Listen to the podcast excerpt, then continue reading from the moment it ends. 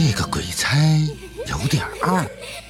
作者：易君子，乐亭文学授权，灵音社演播出品，主播是七少呀。第五十六章，不可知之地。宋哲走到那件还没来得及洗的衣服前，弯下腰，将手伸进去摸索了一番，很快他就找到了自己所需要的东西。宋哲将其拿了出来，是两根红色的蜡烛。老张说：“这玩意是可以吃的，可是这怎么下口啊？”宋哲拿着这两根蜡烛犯了难。红印烛，你怎么会有这东西？一声略带疑惑的声音响起。宋哲回头看去，却见黑无常不知道什么时候来到了自己身旁。只见他微微皱着眉头看着自己手中的蜡烛。语气中带着些诧异和不解。买的，有什么问题吗？宋哲有些疑惑的回答。在什么地方买的？黑无常接着问。一个白石铺里。宋哲回答道。白石铺，名字是不是叫老许白石铺？老板是不是一个糟老头子？黑无常皱眉。你怎么知道的？难不成你认识？宋哲惊呼了一声，他没想到黑无常竟然知道这个白氏铺的名字，而且还知道那个老板。有些过节，以后少去这个地方，对你没有什么好处。黑无常淡淡道，语气带着些冰冷。宋哲叹了口气，苦笑了一下，以后再也不会去了。黑无常不解的看了宋哲一眼。听出了他语气有些不对，怎么？宋哲将张天志告诉自己在白石铺发生的事情，转而告诉了黑无常。黑无常听后，盯着宋哲看了又看，良久才徐徐说道：“我可以帮你寻找到十只厉鬼，但事后你要欠我一个人情。别说是一个，十个都没问题。”宋哲闻言，连忙说道。行了，我不吃那一套，一个就是一个。黑无常冷哼了一声，淡淡的说道：“行了，我还有事要处理，就不在你这儿多逗留了。你做好准备，三天后你就要离开这里了。”黑无常淡淡道：“三天后去哪？”宋哲疑惑道：“奉阎罗之命，前往不可知之地。”帮你进行为期两个月凤的训练。”黑无常冰冷的说道。“不可知之地。”宋哲愣了。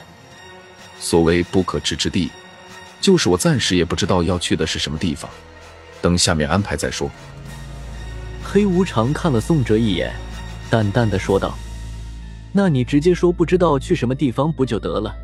还不可知之地，听着还挺高大上的。”宋哲心里暗自腹诽着，虽然宋哲心里吐槽，但表面上还是郑重道：“好，三天的时间也足够我做准备了。”黑无常闻言点了点头，微微颔首，身影化作一缕黑烟，哗啦一声，直接撞破了窗户，直接消失不见。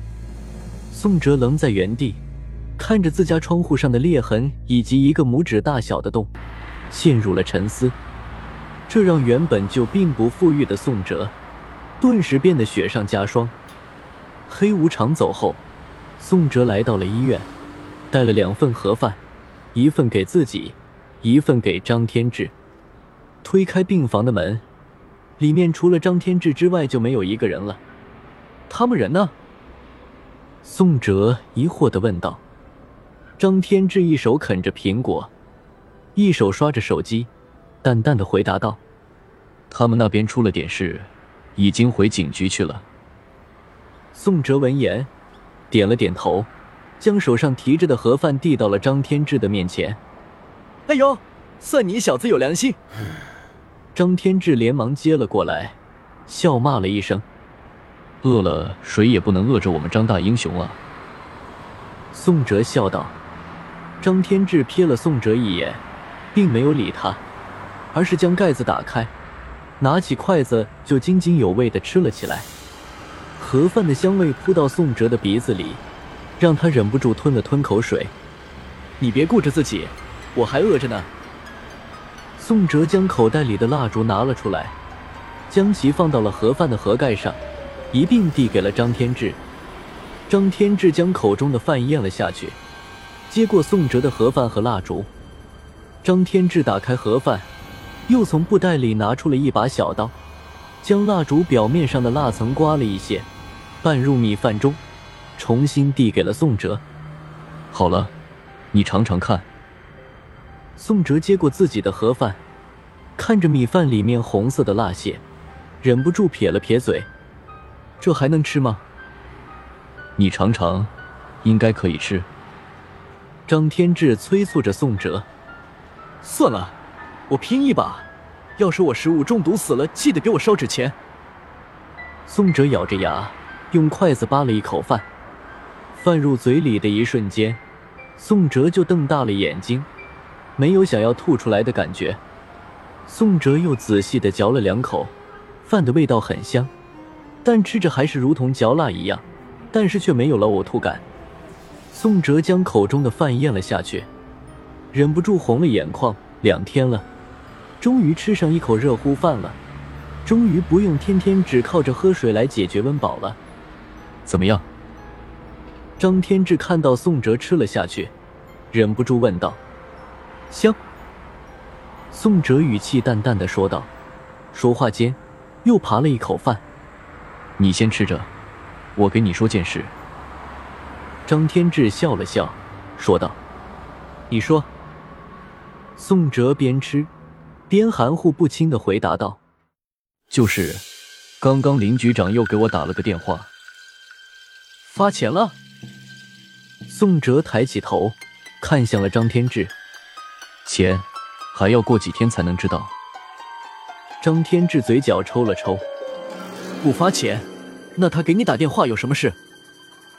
宋哲皱眉：“他家里出了点事，想让我去帮忙看看。”但你看我现在这个样子，根本去不了，所以这件事就轮到你身上了。张天志笑着解释道：“不去。”宋哲一口回绝。张天志纳闷的看着宋哲，没有想到他拒绝的那么干脆。为什么？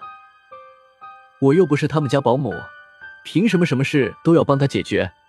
况且，他叫的是你，又不是我。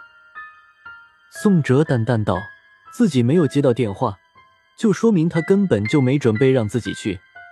有一万元的辛苦费。”张天志眨了眨眼：“不，等等，一万元。”宋哲刚想拒绝，但听到辛苦费时，忍不住瞪大了眼睛。